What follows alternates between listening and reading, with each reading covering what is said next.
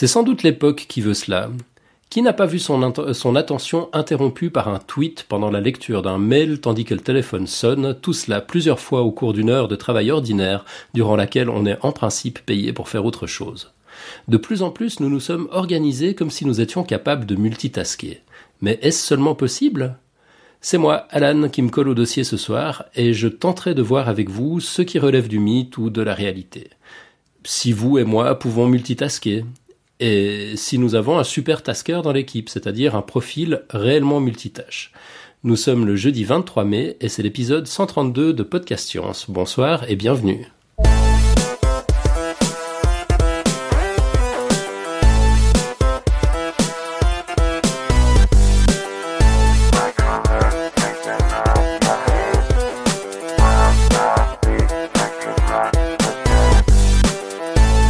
Alors derrière le micro ce soir pour assurer cette émission, Nico Tup, bien sûr, qui va servir de cobaye à un premier test en live et en audio de compétences multitâches. Salut Nico. J'ai peur. Oh.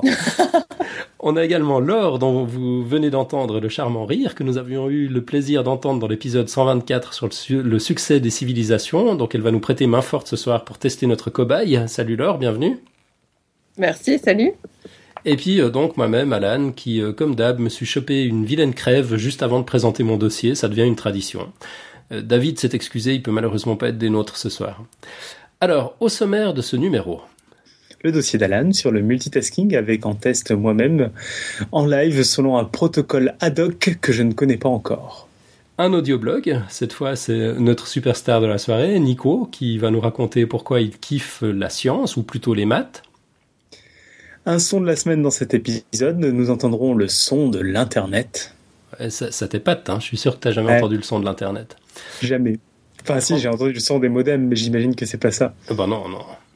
On prendra des nouvelles du quiz du mois, il y a eu quelques contributions. On aura une quote avec l'accent du Yorkshire. Yorkshire mon cher. Et quelques annonces en, toute fin d'émission, et puis bien sûr, euh, tout au long de la soirée, sur podcastscience.fm slash live, les dessins de notre Nicotube préféré. Donc il, doit dessiner pendant qu'il se fait tester, pendant qu'il doit tweeter. Enfin, je, pense qu'il a de bonnes chances de passer le test du, multitasking.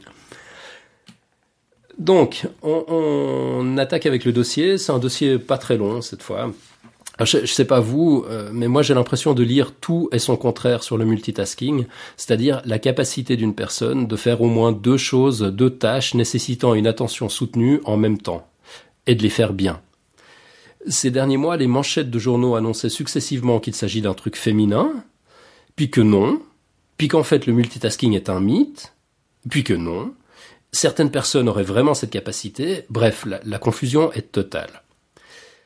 Pourtant, me suis-je dit à un moment où je ne faisais rien d'autre en même temps, des recherches sérieuses doivent bien avoir lieu sur le sujet en cette époque stressante où notre attention est sollicitée de toutes parts en permanence à grands coups de notifications et où le multitasking est une compétence professionnelle recherchée et appréciée.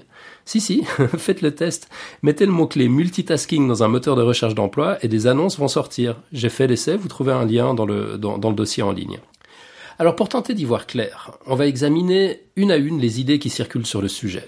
Idée numéro 1, les femmes sont meilleures que les hommes pour la gestion simultanée de plusieurs tâches. Idée numéro 2, le multitasking n'existe pas, c'est un mythe. Et idée numéro 3, le multitasking existe bel et bien chez une toute petite minorité d'individus indépendamment de leur sexe. Et donc nous irons jusqu'à tester cette idée sur notre cobaye et multitasker de service, Nicotube, pour voir s'il a vraiment les capacités qu'il croit avoir, ou s'il a plutôt un bête problème d'attention nous ne reculons devant rien pour faire avancer la science. Alors attaquons avec l'idée numéro 1. Donc les, femmes seraient meilleures que les hommes pour la gestion simultanée de plusieurs tâches. avant d'examiner les fondements cognitifs de cette assertion, on va quand même poser le décor. On a tous en tête le cliché de madame qui prépare le repas en supervisant les devoirs des petits tout en gérant au téléphone sa belle-mère qui trouve qu'on devrait prendre plus de temps pour se parler tandis que le multitasking de monsieur se limite à se gratter le contenu du slip, les doigts pleins de gras de chips en rotant une bière devant la rediffusion du match de la veille. Ok, j'exagère un peu, les temps ont changé, mais quand même. On va voir dans un instant si les femmes multitaskent mieux.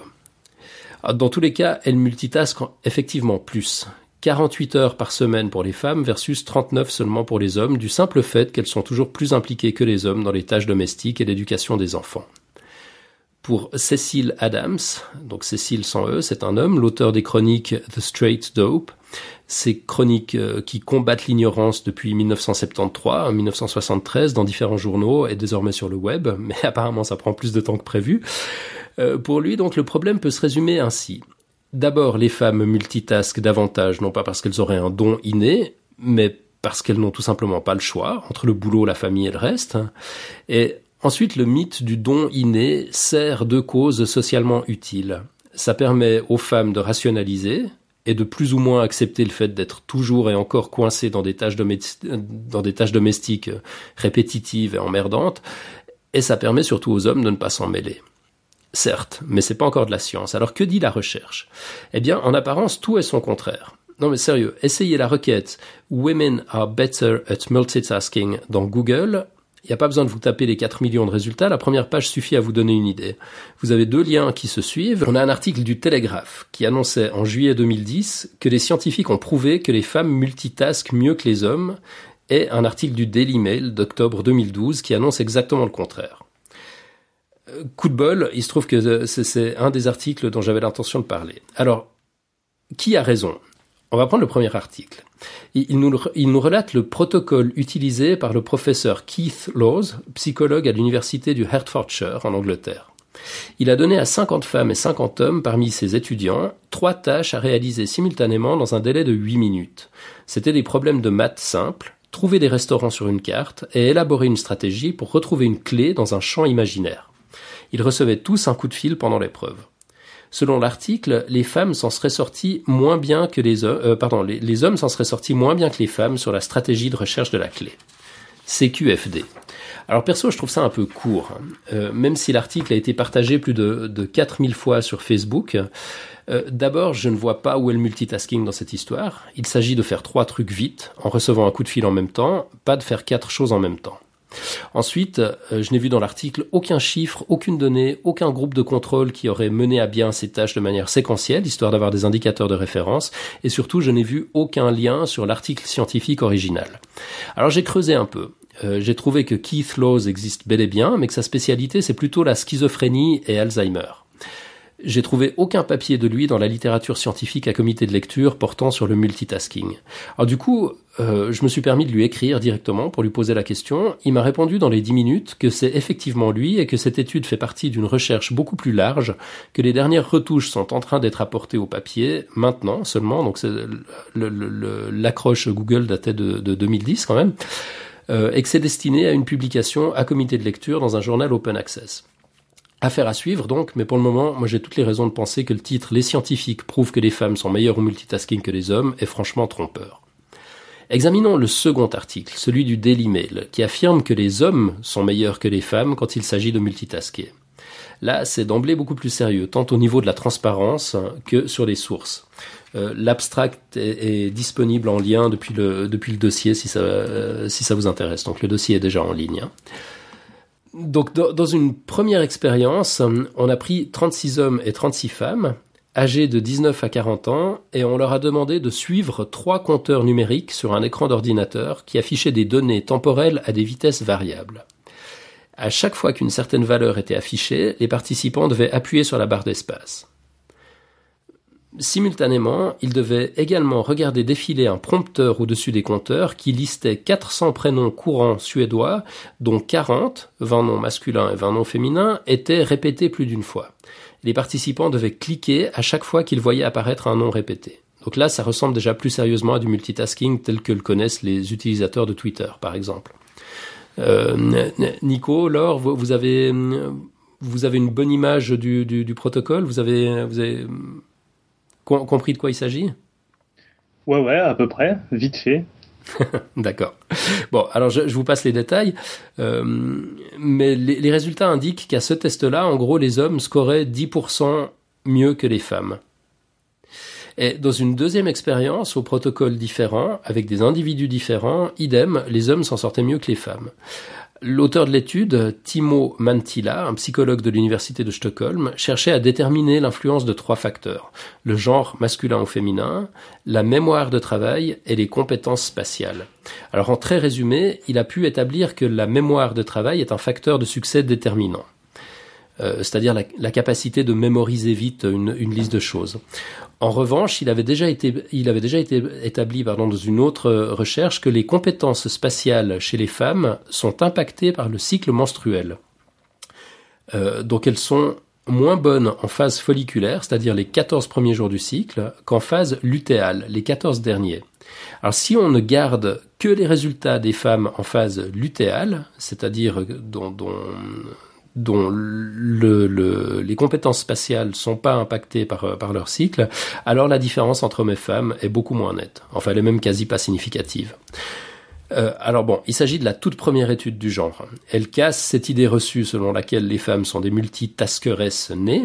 Il faudra attendre quelques temps pour voir si les résultats sont confirmés ou pas par d'autres études. Il faut toujours faire gaffe quand on n'a qu'une seule étude disponible sur un sujet. Euh, moi, je trouverais ça assez drôle finalement que les hommes soient, soient meilleurs que les femmes pour multitasker. Euh, du coup, il faudra trouver une nouvelle excuse pas trop pathétique euh, pour regarder le foot au lieu de faire la vaisselle.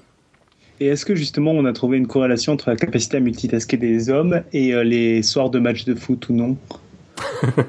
C'était pas indiqué. Bon, c'était une étude suédoise. Je pense que si ça avait été une étude, je sais pas, brésilienne, argentine ou mais là, sur, leur, euh, sur leurs histoires de, de lien avec, euh, avec le cycle mensuel, c'est. Euh, enfin, c'est suffisamment, il y a suffisamment de pertes pour que la corrélation soit pertinente ou c'est juste une anecdote marrante de l'article? Euh, non, non. Enfin, dans cet article-là, c'est présenté comme une anecdote. C'était un truc qu'il voulait vérifier parce que c'était le sujet de sa précédente recherche. En fait, il avait pu établir cette corrélation. Euh, alors, la, la, précédente recherche, j'avais juste regardé l'abstract. Honnêtement, je me rappelle plus, mais enfin, c'était un truc qui avait l'air tout à fait sérieux c'est assez étonnant. Ouais, c'est assez intéressant. Donc voilà pour, euh, pour l'idée numéro un. Euh, cette étude nous apprend que certaines personnes obtiennent de meilleurs résultats que d'autres, mais elle ne nous dit pas encore s'il s'agit des bons résultats. En fait, si ces tâches avaient été conduites séparément, est-ce que les performances auraient été meilleures? Donc il est temps d'explorer la deuxième idée. Idée numéro 2, le multitasking n'existe pas, c'est un mythe. Alors là, c'est une recherche de l'université de Stanford en 2009 qui avait défrayé la, la chronique. Conscient que le cerveau humain n'est pas bien équipé pour traiter de multiples signaux en même temps, et constatant pourtant que le multitasking devient de plus en plus la norme face aux nouveaux médias, notamment chez les jeunes, Eyal Fear, j'espère que je le prononce correctement, Clifford Nass et Anthony Wagner ont voulu en avoir le cœur net. Ils ont recruté deux groupes de personnes, des multitaskers lourds, des gens qui ont déclaré via un questionnaire multitasker bien et beaucoup. Donc c'est comme ça que, que ces personnes se perçoivent comme de vrais multitaskers. Et des multitaskers légers, c'est-à-dire des personnes qui, dans le même questionnaire, se sont déclarées pas trop douées pour tout faire en même temps. Les deux groupes ont été soumis à toutes sortes de stimuli et interruptions et on a testé leur attention, leur mémoire et leur capacité à changer de contexte. Eh bien, les résultats furent sans appel les soi-disant gros multitaskers ont en fait de gros problèmes de contrôle de l'attention. Ils sont incapables de se fixer plus de quelques instants sur une tâche, ils sont stressés et ne retiennent pas grand-chose. Marrant, hein? Alors le multitasking, mythe ou pas? Difficile à dire avec ça. Mais ce que cette étude et d'autres permet d'affirmer, c'est que ce n'est pas parce qu'on se croit doué pour gérer plusieurs tâches en même temps que c'est effectivement le cas, même au contraire en général. Qui d'entre nous est conscient de ne pas pouvoir conduire et téléphoner simultanément, avec ou sans main libre? Leurrés par nos convictions, nous sommes tous sincèrement certains d'y parvenir sans problème, même si nous voyons bien que ça pose problème chez les autres. Et pourtant, en France, l'INSERM estime qu'un accident de la route sur dix est associé à l'utilisation du téléphone au volant. Aux États-Unis, où les contrôles de vitesse et d'alcoolémie sont encore plus stricts, ce taux grimpe à 28% selon le National Safety Council de quoi réfléchir avant de décrocher en conduisant. Mais il y a d'autres conséquences fâcheuses. À force de s'organiser comme si on avait tous réellement la capacité de multitasker, ben on se retrouve interrompu en permanence.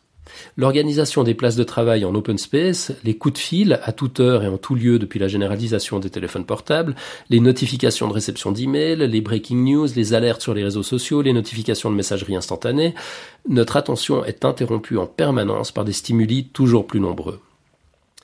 Une recherche de l'Université de l'Illinois a pu montrer qu'il faut en moyenne 15 minutes pour retrouver une pleine attention et se replonger complètement dans son activité après avoir répondu à un email ou à un message instantané.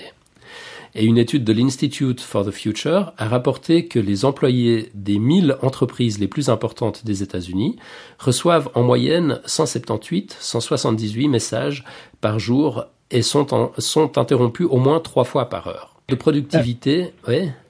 Là-dessus, juste une remarque euh, sur le côté euh, à la fois ce que tu disais qu'on on se croit multitasking alors qu'on l'est pas et le côté changement d'attention.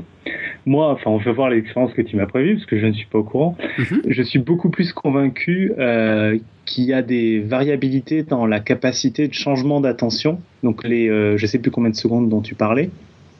Euh, que du vrai multitasking, c'est-à-dire des, des personnes, euh, peut-être moi, qui sont capables de plus facilement, plus rapidement switcher d'une activité à l'autre, mais pas réellement de faire plusieurs activités en même temps. Euh, mais après, ça, c'est un avis non fondé et personnel. Quoi. Ouais, peut-être. Bah, on, on, verra plus tard dans le dossier s'il y a réellement des, des personnes capables d'être aussi efficaces que le seraient deux personnes sur deux tâches distinctes, ouais, voilà, d'être aussi efficace en, faisant les deux tâches en, en, même temps. Après sur l'explication, et puis euh, bon, je, je, je, lâche le scoop. Euh, oui, il y en a. Euh, et sur l'explication neurologique, on n'est encore pas trop fait. Il y a des, il y a des hypothèses. On s'imagine que ça se passe d'une certaine manière, mais on ne sait pas trop comment. mais c'est vrai que le, le le multitasking, en réalité, c'est plutôt du multi-switching. C'est la, la, capacité de, de, de passer d'une tâche à l'autre rapidement. T'as as, raison là-dessus.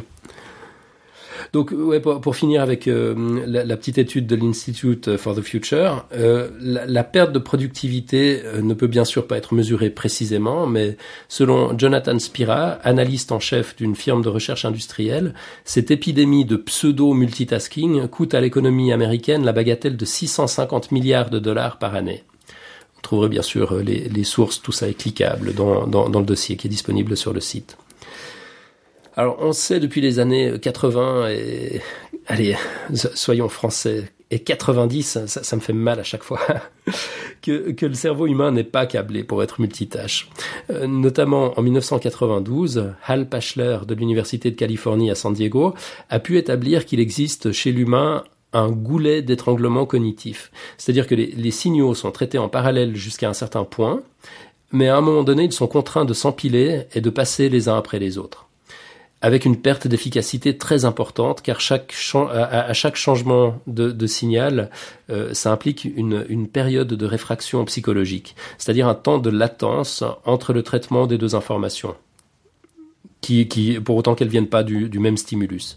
Donc quand les gens font quatre tâches simultanément, ou plutôt croient faire quatre tâches en même temps, ils ne font en fait pas du multitasking, comme on le disait tout à l'heure, mais du multi-switching. Ils passent d'une activité à l'autre avec un temps de latence globalement énorme entre une activité et l'autre. Alors, maintenant qu'on a pu établir tout ça, est-ce qu'il existe malgré tout de vrais multitaskers? Ce qu'on appelle des, des, des super taskers bah, C'est une idée qui était dans l'air depuis, depuis pas mal de temps. Euh, il suffit d'observer les contrôleurs aériens, par exemple, ou bien des cas comme notre nicotube préféré pour s'en convaincre. Ça doit bel et bien exister chez une minorité d'individus, même si c'est très exceptionnel.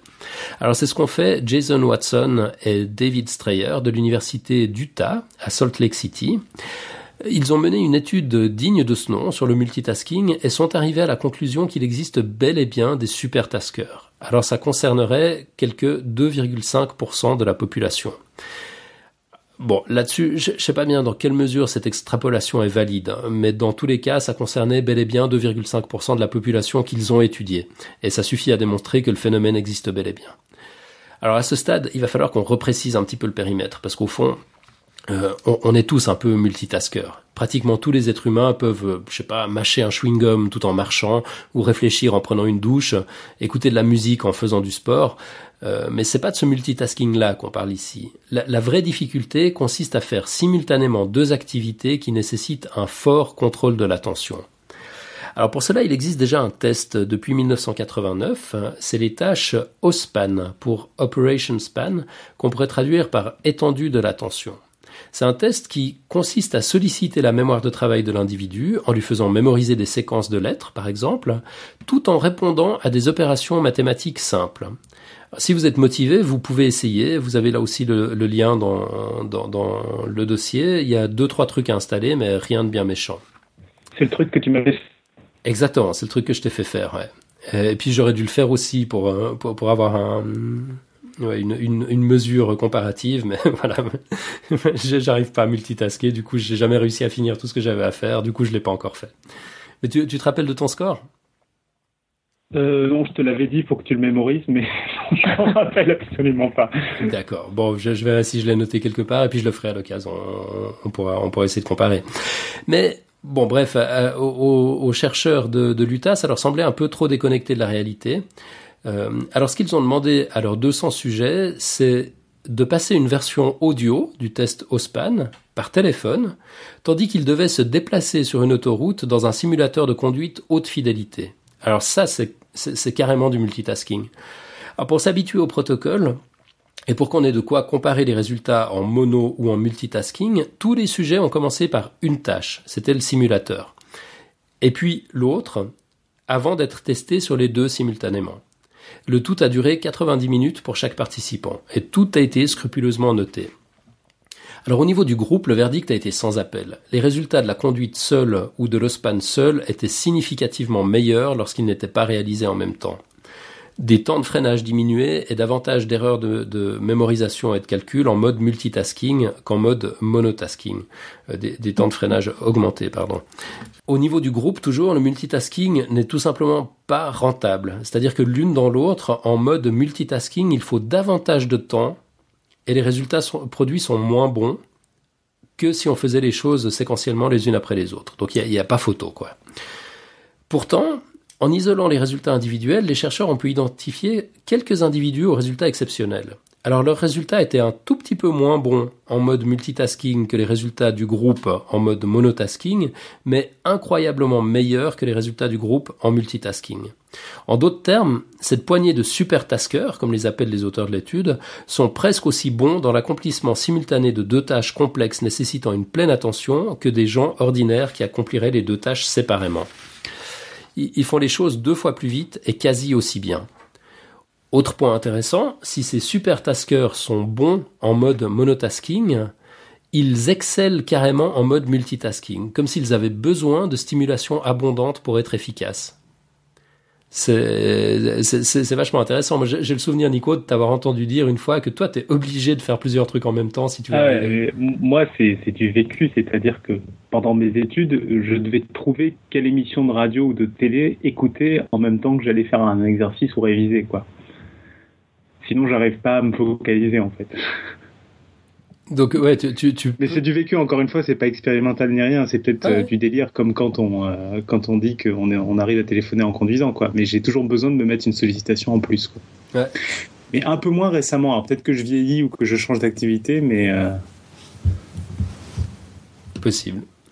Alors les auteurs se demandent à la fin du papier pourquoi nous ne sommes pas tous des super taskers et il se hasarde à quelques pistes explicatives. D'abord, il pense que cette aptitude a un coût. Euh, les, travaux de Grossberg en 1987 ont suggéré que tous les organismes doivent faire face à une sorte de, de dilemme entre stabilité et plasticité. Il s'agit de trouver un équilibre délicat entre trop de rigidité ou trop de flexibilité et de nombreux troubles cliniques sont associés avec un trouble de cet équilibre. Donc il se pourrait tout à fait que les supertaskers excellent dans le multitasking au prix d'autres aptitudes de traitement cognitif. Alors, si je peux, si je peux continuer dans les remarques là-dessus, vu qu'on est là pour me tester, euh, je, par exemple, moi, je suis extrêmement maladroit, quoi. C'est peut-être euh, la compensation à réussir à switcher, quoi. C'est possible, ouais. Bah, il, faut qu'on te teste. Hein. On n'a encore pas établi que tu es un super tasker. tu, vas découvrir le protocole dans un instant, mais euh, si ça se trouve, effectivement, ça, ça pourrait tout à fait être une des, une des conséquences. Euh, puis donc, ouais, ils disent que s'il y a un avantage évolutif à être un super tasker, bah c'est ça, ne peut se manifester que depuis très très peu de temps, depuis que l'environnement technologique permet de souligner cette différence. Jusque-là, ça, passait probablement inaperçu.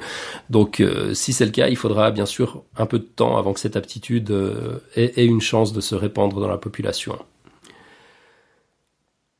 Alors, pour donc voilà, en, conclusion, euh, on, on, va, on va résumer les trois idées qui ont servi de, de fil rouge à ce dossier. Donc d'abord, non, les femmes ne sont pas plus multitâches que les hommes, c'est un mythe, clairement.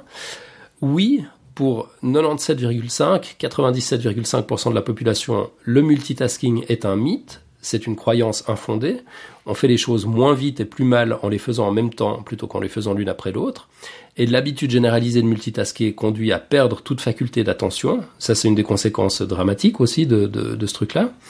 Et le, le plus troublant, comme on l'a vu, c'est que les personnes qui pensent être les plus à même de multitasker qui, euh, bah, sont les personnes qui obtiennent les résultats les plus déplorables. Donc il, s'agit sans doute d'un biais cognitif. Ces personnes voient bien que les autres multitaskent mal, mais elles se sentent elles-mêmes à l'abri des statistiques. Ça concerne que les autres. Et puis sur la troisième idée, donc il existe effectivement des supertaskers, des gens qui font les choses aussi bien lorsqu'ils les font en même temps, voire mieux même que s'ils les faisaient séquentiellement. Alors ces gens-là ne font jamais les choses parfaitement, euh, ils font du, du, quick and dirty, mais leurs résultats sont tout simplement spectaculaires par rapport à ce que peuvent faire des gens comme, euh, comme vous et moi. Euh, voilà, voilà. Donc là, j'en ai fini avec le dossier. Maintenant, bah, du coup, on, on, va procéder à une petite expérience, si, euh, si, si tout le monde est prêt. Ok, on est prêt, on est prêt. Alors, ben ouais, écoute, j'ai un stylo dans la main droite, j'ai un piano dans la main gauche et j'attends les instructions. Ok, donc euh, tu dois te trouver sur le site virtualpiano.net. Ouais. Voilà, C'est bon. ce que j'entends, tu, tu, y es déjà. Et puis, euh, Laure va te faire lire euh, une séquence de lettres. D'accord. Que tu vas devoir essayer de mémoriser, puis les jouer sur ton clavier. Merde. Alors, je lui montre Attends, ou pas ouais, ouais, je, je, viens de perdre le site web là. Ok. Attends. C'est bon. C'était virtualpiano.net. Ah, c'est bon. Je vais m'enlever de devant. Ouais. Euh, donc je te les mets devant toi alors. Ouais. Faut Voilà, que je des une à la fois lettres. ou je les regarde toutes Tu vas, en fait, euh, je vais te dire quand commencer. Donc là, on va attaquer sur la numéro 1 et tu vas devoir commencer à jouer dès que je te pose la première question. D'accord. Je joue quoi? Bah, la partition.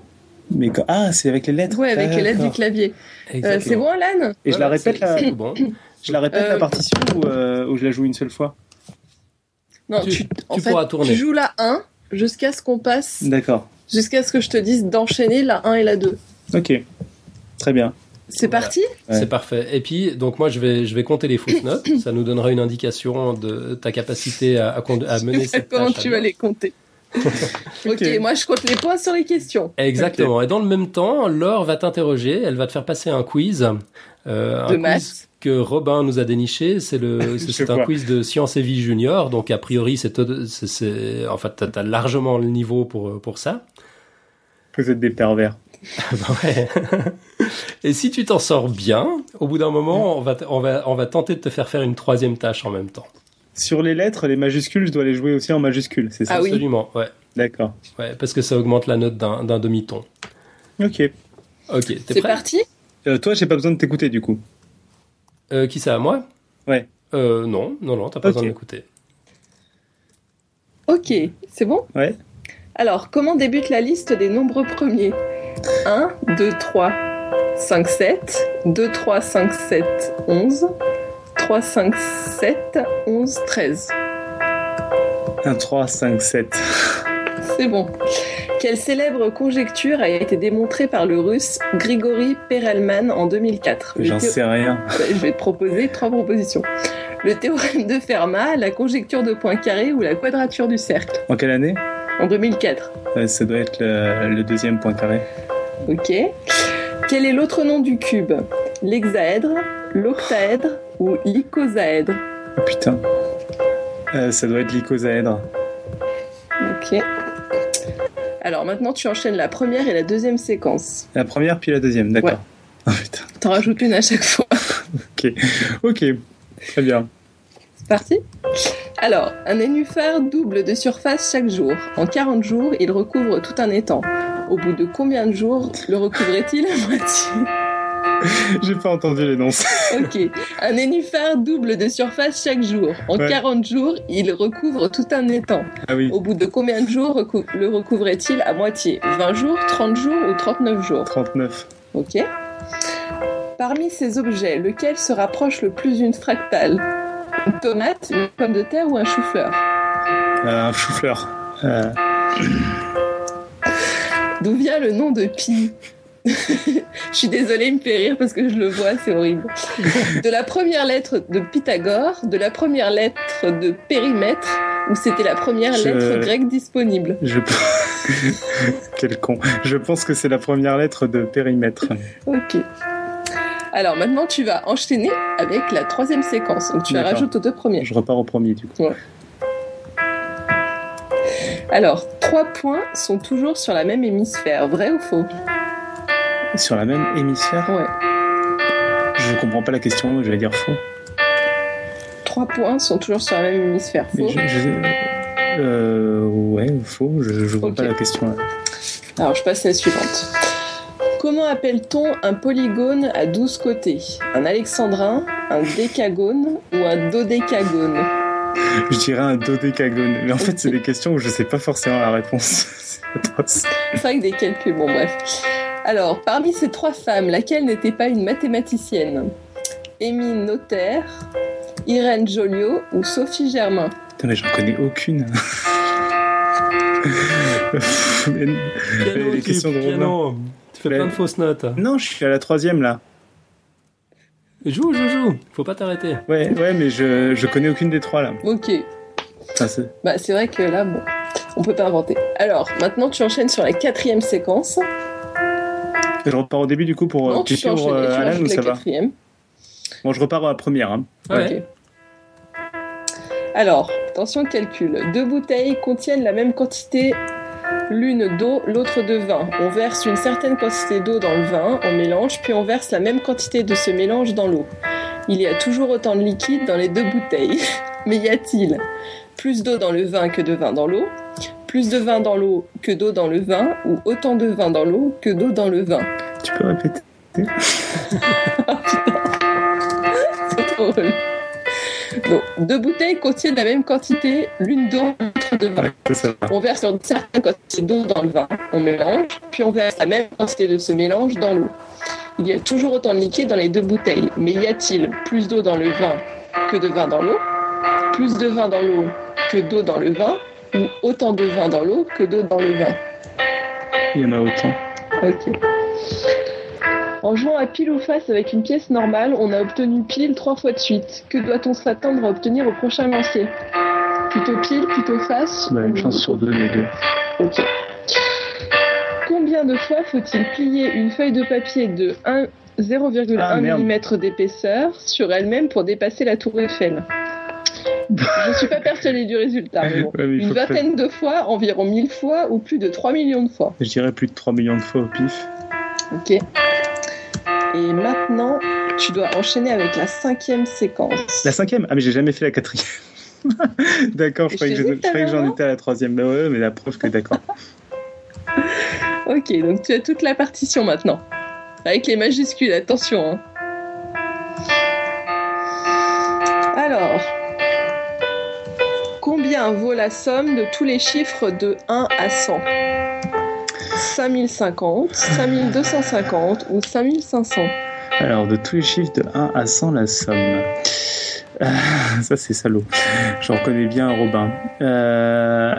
ah, Putain. Tu m'as dit, c'est quoi les propositions? Piano, 5050, tup, piano. 5250 ou 5500 Pff, Ah oui, d'accord. En plus, euh, c'est des trucs pour proches. Alors, alors c'est 100 fois 99 sur 2, je dirais. Euh, ce qui fait que ça doit faire 9000, merde, Le piano, il est parti, 9900. là, ça y Il n'y a plus de piano là. 9900 divisé par 2. 9900 divisé par 2, ça doit faire. Ah Ça doit faire. Ah, c'est affreux. Bah ça fait moins de moins de 5000 déjà, donc t'es pas haut. Oui, mais ça fait. euh, non, non, ça fait 5550 en fait. Ok. Bon, je repars au début parce que j'ai. Alors, d'où viennent les chiffres que nous utilisons aujourd'hui? Des Indiens, des Arabes ou des Égyptiens? Ah, des Indiens. Même si on les appelle les chiffres arabes. Ok, encore une question. Combien y a-t-il d'arêtes dans un cube? Euh, c'est une bonne question. Alors des arêtes dans un cube, je dirais 16 et je vais me planter, je pense. Non, ça doit pas être 16, ça doit être 8, 9, 10, 11, 12. C'est ça. Alors maintenant, on va passer un- à faire un dessin. Ah. Donc, tu te remettes sur ton iPad, s'il est par là. Non, je vais le faire sur le. Ah, ok. Et qu'il fait sur papier, alors. Il fait en plus, hein. Pardon. À partir de combien de personnes regroupées y a-t-il plus d'une chance sur deux que deux d'entre elles aient la même date Attends, il d'anniversaire faut que je continue à répondre et que je dessine. Je crois qu'il fallait que bien tu me sûr. disais de, de dessiner un truc. Non, tu dessines ce que tu veux. Bande de pervers. Il faut pas arrêter le piano, tu peux. Ok, oui, oui, mais je reprends. J'écoutais les consignes. Ok, on reprend. Excusez-moi. Je te voyais continuer, je me suis dit, va continuer. Alors, piano, dessin et question. Mais je peux pas regarder à deux endroits en même temps, les amis. C'est vrai qu'il lit la partition. Normalement, tu devais la attends, mémoriser, tu. dans, dans je suis la, incapable de mémoriser dans la première version du test, tu devais l'apprendre par cœur. On a simplifié. Alors, Non, mais là, je dessine pas. Hein. on continue les questions, on fait quoi, Alan? Ouais, ouais, on continue les questions. Essaye Allez. quand même de dessiner comme tu peux. C'est pas grave. À partir de combien de personnes regroupées y a-t-il plus d'une chance sur deux que deux d'entre elles aient la même date d'anniversaire? 23 personnes, 87 ou Euh, 183 23. Si A est supérieur ou égal à B et B supérieur ou égal à A, alors il n'existe aucun nombre. Tu peux répéter. Alors, si A est supérieur ou égal à B Ouais. et B supérieur ou égal à A, alors il n'existe aucun nombre A et B vérifiant ceci, A égale B ou A est différent de B. A égale B. Ensuite, comment s'assure-t-on de sortir d'un labyrinthe à coup sûr au moment où on y entre? Il faut toujours tourner du même côté, il ne faut jamais revenir en arrière ou est-ce qu'il faut toujours suivre le mur de droite ou de gauche? Enfin, des deux murs. Toujours suivre le mur de droite ou de gauche. Quelle œuvre a rendu Euclide célèbre? Les éléments. Je lui donne même pas les propositions, c'est son livre de chevet. Un nombre parfait est un nombre égal à la somme de ses diviseurs, excepté lui-même. Lequel de ces nombres est parfait? Ça, c'est hyper salaud. Genre de 16. tête, quoi. 20 ou 28 Alors, euh, 16, non. Euh, 20, alors, attends. Piano, tube, piano. Alors? Euh, C'est la dernière je question, un je petit dis effort. 20. Ça doit pas être ça. Ouh, c'est pas ça. Non. Bon, ben tu as terminé Bon, le j'ai pas dessiné. Hein. Même pas Eh. un trait, rien. Ah, j'ai fait deux Il a deux fait un gribouillis, point. mais en fait, je vois pas ce que je fais. C'est un peu euh, déroutant, quoi. Mais je suis capable de dessiner sans voir ce que je fais, donc c'était pas Parce une que depuis le temps, t'aurais dû retenir la partition. Non, la retenir la question, c'est juste impossible. J'ai retenu le SUSS, là. Ok. Voilà. Mais, euh, ouais, c'était pas facile, les questions.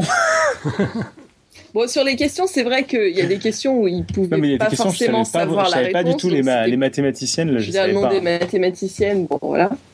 Euh, moi, j'ai compté 5 erreurs. hein. Ok, bon, c'est pas mal sur, euh, sur Voilà. 20. Ouais. Euh, moi, le piano, honnêtement, j'ai arrêté de compter les fausses notes après la 20e.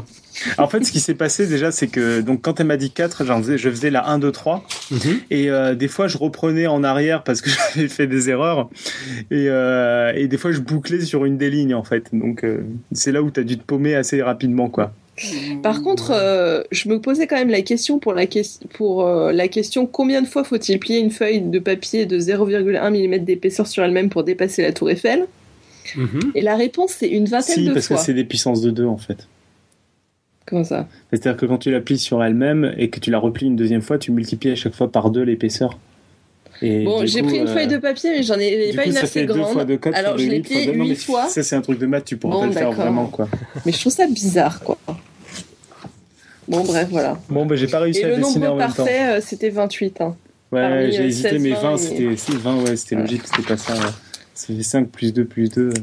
Ok, bon, t'étais pas censé pouvoir dessiner en même temps. Les, les super taskers du, du fameux test, là, ils arrivent à faire deux activités en même temps. À partir de Non, mais surtout c'est que là, dé- dessiner, en fait, ouais, comme j'avais les yeux à un endroit et tout, euh, Ouais. ah, c'est marrant quand même. Parce que, ouais, c'est c'est drôle. bon, et alors, comment on, on- on statue si je suis super tasker ou pas? Eh ben, On, on vote? ouais, c'est une bonne idée. On demande son avis à la chatroom. Ils ont quand même l'air plutôt impressionnés par la performance. Hein. Ouais, en tout cas, c'est à faire parce que c'est drôle. Hein. non mais bravo. En plus, donc il faut savoir que Nico était pas du tout au courant de la sauce à laquelle il serait mangé. On, a fomenté ça dans son dos. C'était un, un vrai complot. il a quand même accepté de jouer le jeu. C'est la classe, vraiment. Merci. Ouais, c'est cool. Euh, bon, après, si on veut savoir si t'es vraiment un multitasker, je pense qu'il faudrait qu'on fasse tous l'essai. Euh... Non, il y a ça. Et puis, en fait, moi, euh, plus sérieusement, je pense qu'il y a plein de choses. Enfin, c'est hyper dur à tester déjà parce que je suis pas du tout convaincu que c'est du vrai multitasking. Et après, je pense qu'il y a des activités où tous, on est beaucoup plus, en, comment dire, on est plus à l'aise. Tu vois, genre si toi on te dit de jouer du piano comme ça, ça va pas être compliqué pour toi. Et du coup, tu vas plus apte à faire autre chose en même temps. Sans doute, par contre, les équations de maths ou les questions de maths, tu vas avoir plus de mal à faire autre mhm. chose en même temps. Ouais, c'est vrai. du coup, c'est hyper dur à tester parce qu'il y a tout un aspect culturel autour. Exactement. C'est pour ça que je t'ai demandé il y a quelques jours si tu jouais du piano quand t'étais Ouais, bien sûr. J'avais l'intention de te faire jouer Frère Jacques au début, puis quand tu m'as dit que t'as quand même fait trois ans de piano étant gamin, du coup, j'ai un peu complexifié la Attends, il s'est joué la tribu de Dana quand même. ça va. bon. Mais euh, ouais, donc euh, je pense que c'est hyper dur à tester. Et puis pareil, moi, donc toujours sur l'expérience qui vaut ce qui vaut. Hein, euh, je multitask pas du tout pareil en fonction de ce que je fais. Quoi. Typiquement, je suis incapable d'écouter quelque chose en français pendant que, enfin, en, dans une, dans deux, travailler dans deux langues en, même temps, quoi. Mm-hmm. Ou des choses comme ça, enfin, où il y a certains types de musique, les, les chansons très à texte, que je suis pas capable d'écouter j'ai besoin que l'émission que je regarde ou que j'écoute soit relativement débile, où il y ait des blancs, quoi.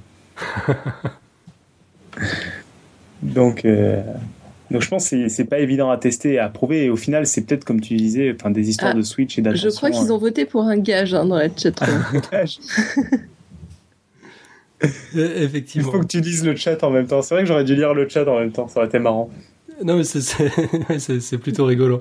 Euh, en fait, Randall Flag est super impressionné que tu sois pas devenu totalement taré. Et puis on a LJJ aussi euh, qui précise, là c'est pour l'or, que plier 20 fois revient à multiplier l'épaisseur par environ 1 million. Ah voilà, d'accord, d'accord. Et voilà. Et ouais.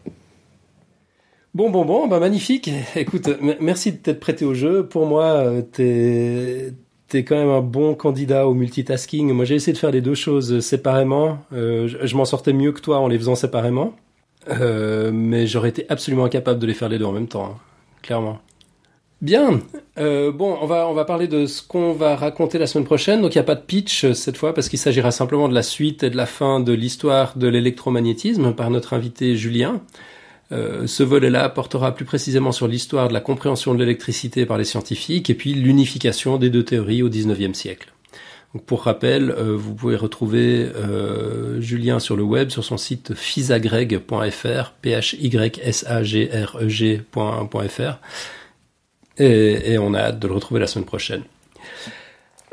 sinon, cette semaine, on a de nouveau un, pseudo audioblog alors cette fois, c'est Nico qui s'y prête et qui nous raconte. Enfin, je dis pseudo audioblog parce que l'idée des audioblogs, c'est de prendre d'autres blogs que, que, le nôtre euh, et de, vous les faire découvrir. Euh, alors que là, bah, ça, ça, ça, se passe chez nous. Enfin, non, c'est pas vrai. Je crois que c'est la première fois qu'on va qu'on va lire à l'antenne de Podcast Science un, un, billet de nicotube.fr. Donc ça, ça mérite d'être souligné. c'est un vrai audioblog de blog influent. Donc je, lis ma candidature à 42, c'est ça? Alors non, tu, tu, tu scrolles jusqu'au dernier article. Attends, parce que je finis un dessin du coup. c'est pas grave. ok, je vais le finir en lisant. Ouais, c'est une bonne idée. Bon bah c'est parti alors. C'est parti, on t'écoute.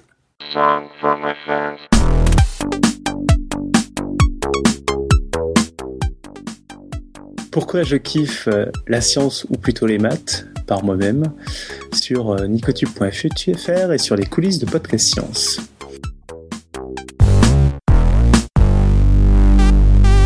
Donc, les camarades du café ont commencé une passionnante chaîne qui s'appelle Je kiffe les sciences. Il y a eu d'abord certains, et puis il y a une dizaine d'autres blogueurs qui ont partagé leur kiff sur leur blog. Il y a pourquoi, comment, combien, ça se passe là-haut, le webiné des curiosités, tout se passe comme si, pourquoi le ciel est bleu, Alan dans les coulisses de Podcast Science, le monde est nous, les sciences dessus-dessous, le blog et scepticisme scientifique au moment où je lisais ces lignes. tous intéressants qu'ils soient, ces exemples sont finalement très loin de mon kiff à moi personnellement moi-même, alors c'est parti pour jouer aussi ce jeu. Les origines. La plupart des camarades du café qui ont joué le jeu de cette chaîne ont trouvé dans leur plus tendre enfance des souvenirs de leur kiff des sciences. Pour ma part, ce cri du cœur pour ce domaine d'activité humaine est arrivé bien plus tard. Jusqu'au bac, j'ai toujours eu des facilités en sciences, et tout particulièrement en maths. Mais ces facilités ne révèlent en aucun cas un kiff. Alors bien sûr, j'ai toujours été curieux. Parfois, je me passionnais ponctuellement pour un sujet, comme la 3D, où j'avais inventé un système pour voir en 3D sans lunettes qui aurait été un parfait prototype de ce que l'on voit aujourd'hui sur tout plein de DVD. Bon, bien sûr, mon prototype était fait de papier et ne fonctionnait que sur 2 cm. Mais tout cela restait très scolaire. Jamais je ne me suis pris à lire un magazine ou un livre de science. Je prenais les exercices scolaires comme un jeu. Certaines parties du jeu m'amusaient naturellement plus que d'autres. J'adorais les premières démonstrations de quatrième où, par une suite de phrases liées par des liens logiques, on démontre, on prouve de manière irréfutable un résultat. J'aimais moins apprendre par cœur les formules de la force d'attraction exercée par la gravité terrestre. De manière générale, le par cœur n'a jamais été mon ami. Le vice du jeu scolaire atteignait parfois ses limites quand mon père me faisait remarquer que je n'avais pas encore essayé de multiplier par le numéro de la page pour atteindre le bon résultat.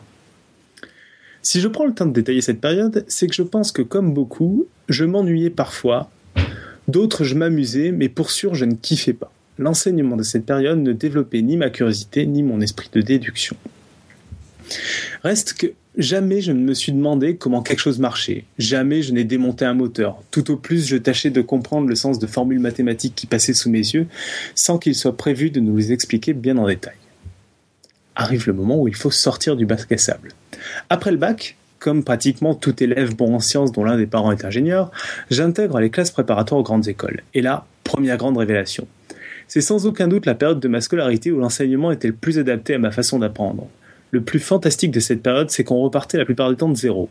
On expliquait tous les résultats depuis le début, sans supposer aucune connaissance préalable. Ainsi, le premier cours de physique portait sur le système d'unité internationale. Podcast Science a fait deux épisodes là-dessus. Je découvrais alors que les unités n'étaient pas une sorte de truc inné qui fut toujours présent, mais que des gens avaient mûrement réfléchi à la chose. En fait, ils s'étaient même battus pour ce résultat. Mais ce genre d'anecdote historique, ce n'est pas à l'école que je l'apprendrai. Je découvrais aussi qu'on ne peut pas faire n'importe quoi, que les unités ne sont pas là uniquement pour compliquer l'exercice. Je crois que j'ai toujours eu une manière de penser très proche du monde des maths, et à ce titre, les unités m'ont toujours profondément ennuyé. Je déteste aujourd'hui encore les conversions. Mais imaginez que rien n'était dû au hasard, et une idée est une idée qui m'a attrapé et ne m'a jamais relâché. Imaginer que les sciences que je découvrais étaient le résultat d'une montagne de pensée humaine était incroyable.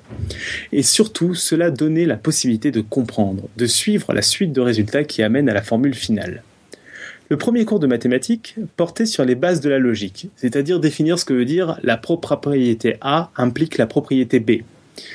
Je découvrais alors ces mathématiques que j'aime encore aujourd'hui, où tout est dit, tout est accessible, tout est défini, et où l'on doit démontrer tout ce qu'on affirme. Le premier gros kiff fut sans doute la démonstration de 0 fois 0 égale 0. Cette démonstration est très simple, je l'ai même présentée dans mon dossier sur le zéro, reste que je la trouve magnifique tant c'est un résultat que tout un chacun considère évident et que ce monde étrange des mathématiciens considère comme nécessaire à démontrer. Le plus gros kiff de cette période, et qui est resté jusqu'alors, c'est la découverte de cette imagination qui peut exister en science. Le programme de maths de première année de classe préparatoire à cette époque consistait en gros à reprendre le programme du lycée en démontrant tout, en expliquant comment cela fonctionnait. J'y ai alors découvert que ce mignon petit monde où on a des chiffres, qu'on additionne, qu'on soustrait, ce qui permet de résoudre des équations, etc., n'était que le minuscule bac à sable de l'immensité des possibilités mathématiques. À ce stade, je savais que je kiffais les maths et comptais continuer à en faire une partie de ma vie, même si le métier de mathématicien, s'il est le meilleur métier, selon un article, il n'est pas forcément celui avec le plus de débouchés. J'ai alors intégré une grande école d'ingénieur où j'ai eu la chance de faire des maths pures. Ce genre de cours où seuls les membres du cours comprennent l'intitulé, mais où, contrairement à la biologie par exemple, n'importe qui connaît chaque terme pris à part. C'est juste l'association de ces mots qui donne vite mal à la tête. Ce passage en maths, ce pur était très réjouissant pour l'esprit. Mais à force, mais force est de constater que non seulement il n'aidait pas à la sociabilisation, extrêmement dur de parler de ce que l'on fait, et n'avait pas d'application claire à court terme. Les maths purs sont ces domaines qui servent souvent au bout de 50 ans minimum. Je caricature à peine. Et nécessitait plus de temps le nez dans les livres que j'en passais. Alors, au hasard d'un cours, je découvris une science étonnante et qui me colle à la peau depuis, le traitement d'images. Quand Windows 95 est arrivé, un merveilleux logiciel était livré avec Paint. J'ai passé plusieurs heures à dessiner sur ce logiciel, mais surtout, j'ai ouvert des images. Alors oui, en 2013, ouvrir des images sous Paint a l'air nul. Mais à une dizaine d'années, au début des années 90, c'était une grande découverte du monde des pixels. Je me demandais qui étaient ces artistes qui faisaient des œuvres photoréalistes en colorant un à un les pixels de la couleur exacte qu'il fallait, sans me douter une seule seconde que c'était fait automatiquement. Dix ans plus tard, en 2005, je redécouvrais le traitement d'image, une science merveilleuse avec des mathématiques assez élaborées qui ne sont pas bridées par un monde réel. Dans le formidable monde des images numériques, on peut se placer dans les espaces mathématiques les plus farfelus, et avec des applications directes et compréhensibles par le commun des mortels. Alors là, c'était mon deuxième grand kiff scientifique. J'avais non seulement un domaine scientifique où je pouvais faire des maths, qui me plaisait, et je pouvais en parler, y mettre des images pour faire comprendre ce que je faisais. En toute logique, je passais alors trois ans le nez dans des équations imagesques, travaillant justement sur ces fameux pixels. Je devins finalement docteur en traitement d'image, tout ça pour répondre présent quand on demande s'il y a un docteur dans l'avion alors qu'un passager est malade. Un passager est malade. Mon troisième kiff pour les sciences arriva encore plus tard. Pendant et après cette fameuse thèse, en France, pendant et après cette fameuse thèse, en France, les thésards peuvent faire du monitorat. Il s'agit de donner des cours en parallèle de sa thèse. J'avais alors deux options. Option 1, donner des cours en fac de bio devant des élèves ne rêvant de ne plus jamais faire des maths de leur vie avec la consigne expresse de ne pas faire de démonstration, d'explication et de trucs hors du programme. Ou l'option 2, présenter ce que je voulais dans la salle Pi du Palais de Découverte devant un public de 9 à 99 ans sans culture scientifique présupposée mais tellement passionné qu'il a même payé pour venir me voir. Après une hésitation aussi longue qu'une transaction boursière, j'ai choisi l'option 2 je tombais alors dans le département de maths du Palais de la Découverte qui me présentait un visa d'échéance que je n'avais tout simplement jamais croisé dans mon enseignement portant au top de ce que propose la France. Malgré toutes ces études, je ne suis jamais allé faire un exposé de maths au Palais de la Découverte sans apprendre quelque chose et revenir en me posant tout plein de nouvelles questions. Le Palais de la Découverte est une source incroyable de sujets mathématiques improbables et autres casse-têtes aussi élémentaires que soulevant de vraies questions mathématiques. Notre podcast sur le palais ou les dossiers de Robin vous donneront une bonne idée de la chose. Le palais, c'est faire de la science à diffuser, là où l'enseignement, c'est faire de la science à résoudre des problèmes. Et donc, ce dernier kiff, ce fut de diffuser les sciences au palais. De voir la réaction du public, de le titiller volontairement avec des questions impossibles, comme justement dans la dernière évaluation de 42. De réussir à faire des, faire des maths à une personne qui était arrivée en vous disant Oh là non, laissez tomber, les maths c'est pas fait pour moi, je suis trop nul, je viens juste vous amener mon fils une vraie conséquence de l'enseignement tel qu'il existe actuellement. De voir une personne se mettre vraiment à réfléchir et pas juste donner toutes les réponses qui lui passent par la tête, comme j'ai pu faire en jouant avec des exercices du collège, et qui est aussi une des conséquences de cet enseignement qui demande d'apprendre par cœur sans comprendre. Je découvrais que cette science que j'aimais tant, tout le monde ne demandait qu'à l'aimer et qu'à ce qu'on veuille bien les y aider.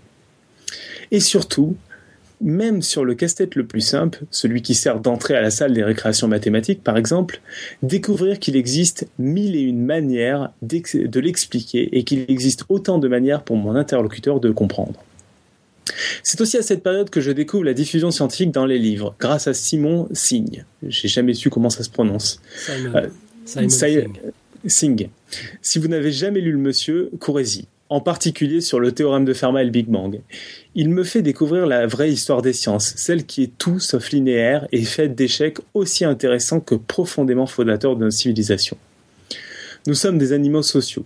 Je ne vois pas tellement l'intérêt de comprendre quelque chose pour moi tout seul, comme je n'ai jamais compris cette mode dans les conférences scientifiques du jeu de la plus grosse formule que personne ne comprend. Une façon de dire je suis plus intelligent que vous, que j'ai toujours interprété comme je ne sais pas m'exprimer en public. La science est un sujet de réflexion, de discussion et de partage, que demander de plus Alors, et les autres sciences là-dedans? Alors, il est vrai que là-dedans, je ne parle surtout de mathématiques. J'ai toujours eu un rapport un peu bâtard avec les autres sciences. J'avais des bonnes notes à l'école, mais je ne kiffais pas. J'ai même détesté la mécanique quantique, par exemple, pendant un temps. Maintenant, ça va un peu mieux, grâce à Monsieur Gisin, entre autres. Il est vrai que certains sujets comme l'induction électromagnétique, le fonctionnement d'un haut-parleur, ou encore la thermodynamique, le fonctionnement d'un frigo, ont commencé à m'intéresser. La relativité avec son bagage mathématique m'a aussi passionné. Mais c'est avec mon arrivée à Podcast Science, il y a un peu plus d'un an, que j'ai appris petit à petit à aimer les autres sciences. J'avais sans doute besoin, comme mon auditoire au palais, d'un interprète, un passionné qui me contamine de son amour pour cette formidable création humaine. Oh, c'est ta conclusion? Bah ouais. Ah, C'est merveilleux. Que- Quelle, quelle note poétique. Voilà. Super. Ouais, ouais, Vraiment, j'adore cette chaîne de billets. Euh, ouais, on, Ah ouais, tous non, des, ouais. des- des motivations si différentes. hein. La chaîne de billets, et c'est d'autant euh, ce qui m'a ce qui m'a beaucoup donné envie aussi de rédiger, c'est que toutes les tous les euh, tous les témoignages sont plus différents les uns que les autres et, et tout aussi intéressants quoi. Mhm. Ouais. Et puis donc, tu as, créé, euh, c'était plutôt au, au début euh, de, de ton billet, tu as créé un prototype papier pour simuler de la 3D, c'est ça? Euh, ouais, en fait, je sais pas si tu vois les jaquettes de DVD. euh, Il y en a certaines qui ont une sorte de de couverture un peu striée là. Ouais. Et, euh, et ces couvertures striées, quand tu regardes, ben, ça fait un effet de 3D ou alors ça fait un effet de mouvement. D'accord. Et donc sur cette idée, l'effet de mouvement, ça fait très longtemps qu'on le voyait, en particulier dans les cornflakes. Et, euh, et l'effet de 3 et je me suis dit, euh, en fait, on voit deux images, on pourrait essayer d'en faire un truc 3D. Donc je m'étais plié mes feuilles de papier, je crois que c'était un, pour, pro- un projet pour l'école. Et en effet, sur 2 cm, on voyait de la 3D, j'étais tout content, mais bon, j'avais pas les procédés industriels pour faire de la 3D. Bon, l'intention y était, c'est déjà pas mal. Ouais, c'est ça, c'est marrant. Bah, c'est un peu l'équivalent de démonter le moteur et tout, que moi j'ai jamais fait, de toute façon. euh, Ouais. Foutu monde physique, quoi. Ouais, ouais. Non, mais on, on est clairement pas fait du même bois, c'est c'est sûr. Quoi. Comment est-ce que tu peux t'exciter sur 0 fois 0 égale 0, par exemple? Mais je trouvais ça délirant en fait qu'on ait à démontrer ça. Si tu veux, ça a été l'aboutissement. C'est à partir du moment où tu essaies de démontrer 0 fois 0 égale 0, c'est que tu veux tout démontrer quoi. Mhm. Ouais, on peut voir ça comme ça, ou rien démontrer. Ben non, parce qu'en l'occurrence, c'est vrai que on savait pas ce que ça faisait à l'avance quoi. Ouais, bon, je crois pas qu'il faut qu'on ait cette conversation. Ouais, voilà. ok, bah écoute, formidable. Moi, vraiment, ça m'a beaucoup plu. C'est super d'avoir partagé. Euh, et donc, puis, euh, que les auditeurs fassent de même. Moi, j'ai envie de savoir un peu tout le monde. Mais ouais, c'est vrai, c'est vrai. Là, on a, on a quoi 15 personnes dans la chatroom, 15 personnes qui manifestement aiment les sciences, sinon elles seraient pas là. C'est vrai que ce serait super intéressant que vous nous disiez ce qui, ce qui vous intéresse dans les sciences, qu'est-ce qui, pourquoi vous les kiffez? Ouais, on, on pourra diffuser vos, vos témoignages à, à l'antenne. Euh, Allez-y, lâchez-vous, vraiment, ça, ça, ça nous intéresse sincèrement. On va enchaîner avec euh, le son de la semaine. Alors, est-ce que vous avez déjà entendu le son de l'Internet? Euh, non, non, non. A- absolument pas. Jamais entendu le son de l'internet, comme je te dis, à part un modem 56K. Ok, alors on va l'écouter. I like meat. I like being cold and in my tubs. I like my chow. I love Egypt. I love when he speaks Spanish. I love you came too late, stay the same. I like Italy. I like the dancing. I like cats, but we live in the country. I love this game. I like Sal's voice over house. I love to write. Marrant, hein C'est pas du tout le son de l'internet, c'est un mec qui est en train de faire le même test que moi, ça. Pas vraiment, mais c'est vrai que ça, ça peu. Il y a quand même une ressemblance flagrante. C'est vrai, c'est vrai, ça m'avait pas frappé jusqu'à tout à l'heure.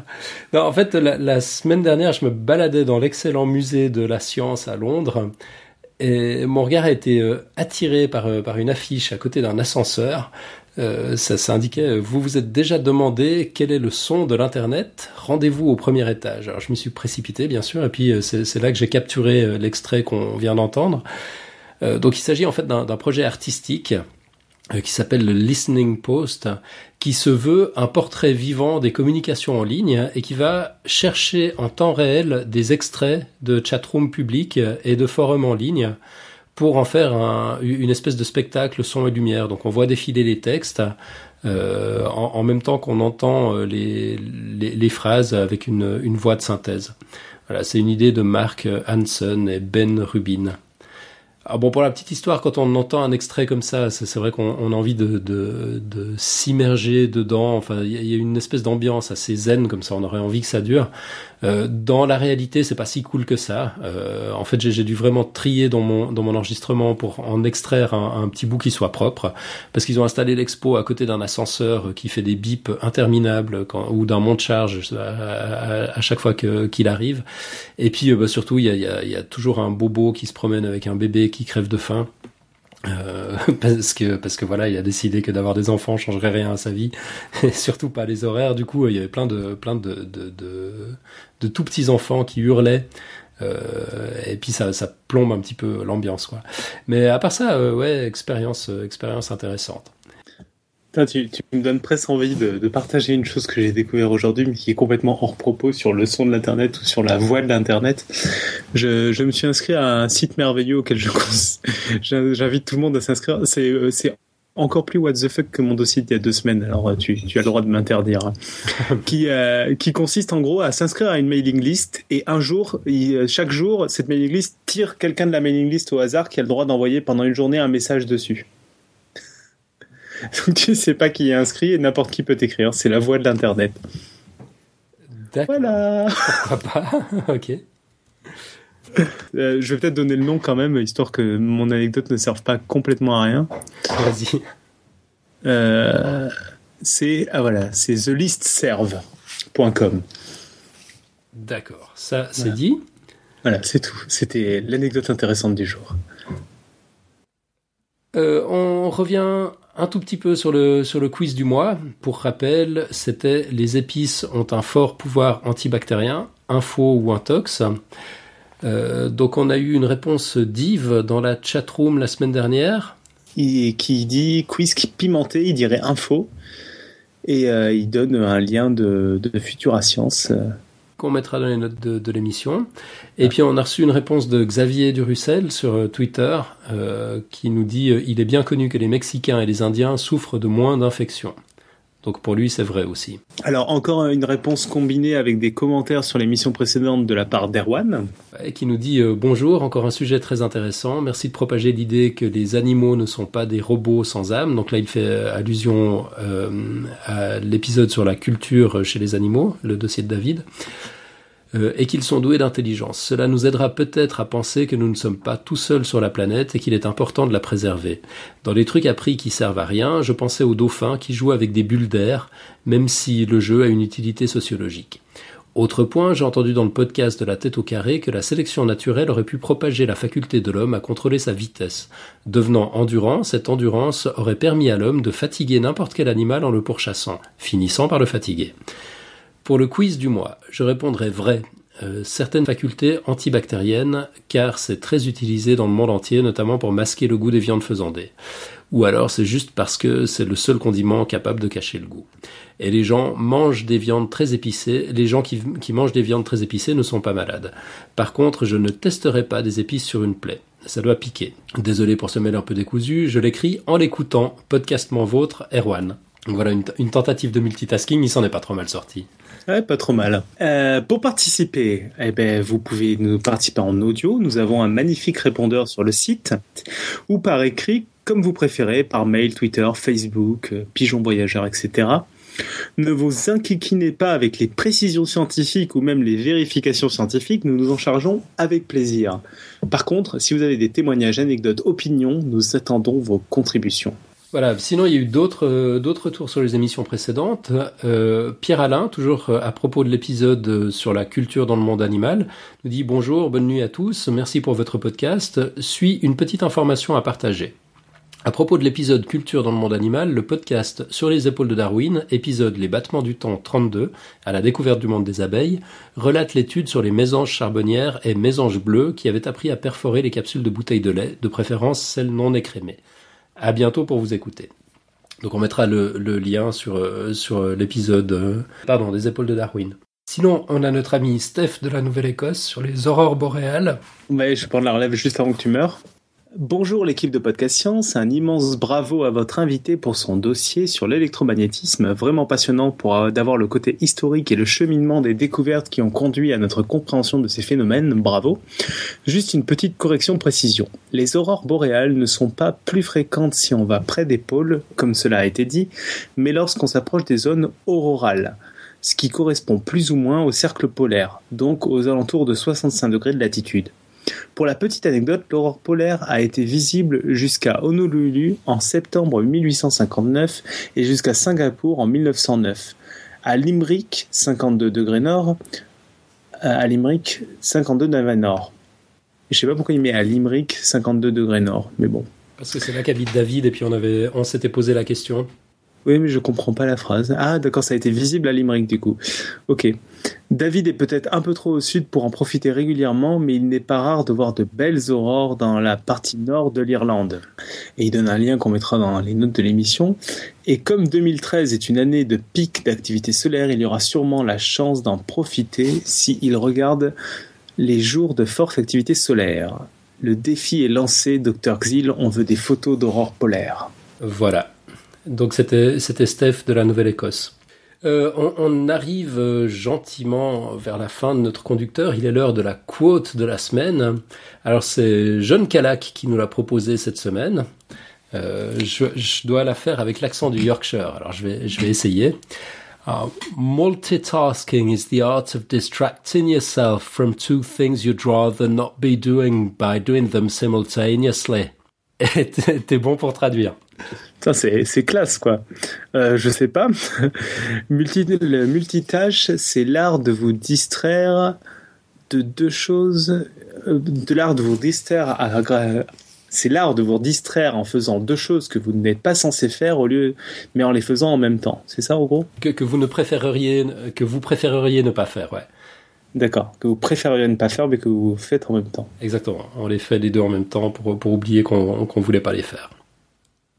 C'est, on, on sait pas de qui elle est par contre. C'est une quote anonyme, mais c'est c'est sympa et puis très à propos. Et ouais, avant de finir, alors quelques quelques rapides annonces et plugs comme comme d'habitude. Alors d'abord, la soirée radio dessinée à Lyon, elle est confirmée. Ce sera le, le 15 juin 2013. Ça va se passer dans le deuxième arrondissement. Donc c'est sur la presqu'île entre, je crois, le Rhône et la Saône, euh, au café de la Cloche. Alors Lyon étant un haut lieu de la gastronomie française, le thème de la soirée est tout trouvé. On y parlera de bouffe tout simplement et la soirée s'intitulera Une expérience presque parfaite. Accueil à 17h, l'émission démarrera à 17h30. Dès que notre Nicotube euh, préféré nous aura pondu l'affiche, on pourra partager massivement sur les réseaux sociaux. Vous pourrez facilement nous indiquer si vous venez ou pas.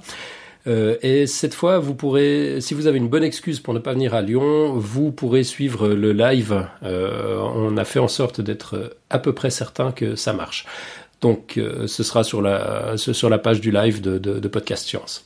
Par contre, euh, il n'y aura pas de diffusion en live à Lyon. Alors, si vous êtes à Lyon, vous, vous venez en, en direct. C'est cela, oui. Bon, alors bref, je répète, c'est le samedi 15 juin à 17h à Lyon. Soirée radio dessinée sur la bouffe, donc avec nos amis de Strip Science, et ça s'appellera une expérience presque parfaite. On vous attend nombreux. Euh, sinon, Robin a retrouvé les informations euh, concernant sa pièce de théâtre.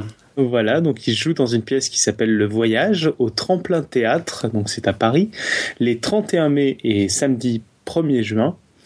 Euh, à 20h30, c'est 10 euros. Les réservations sont conseillées. L'adresse mail pour réserver, c'est compagnie par erreur, tout attaché at gmail.com.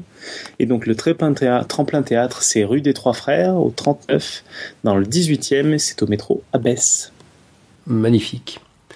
Autrement, oui, encore deux, petites bricoles. Euh, vous signalez que euh, c'est l'anniversaire de Voyage Cast, euh, voilà, c'est son, sa première année, 27 épisodes euh, en tout et pour tout jusqu'à maintenant. Et pour fêter ça, euh, il parle des croisières en péniche en Alsace. Je, je l'ai encore pas écouté.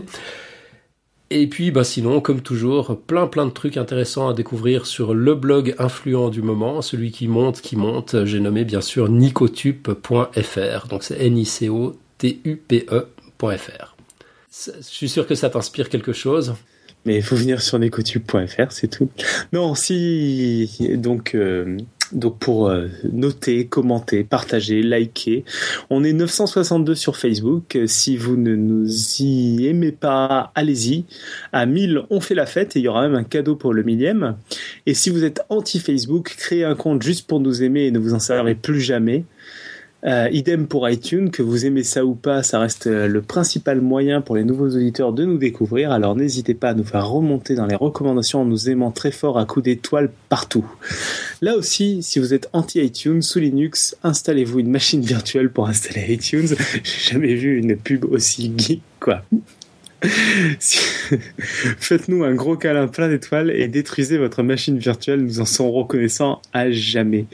Si vous n'avez pas d'ordinateur, allez dans un cybercafé, installez Windows, installez iTunes, euh, créez-vous un compte iTunes Store et, et mettez 5 étoiles et remerciez-nous.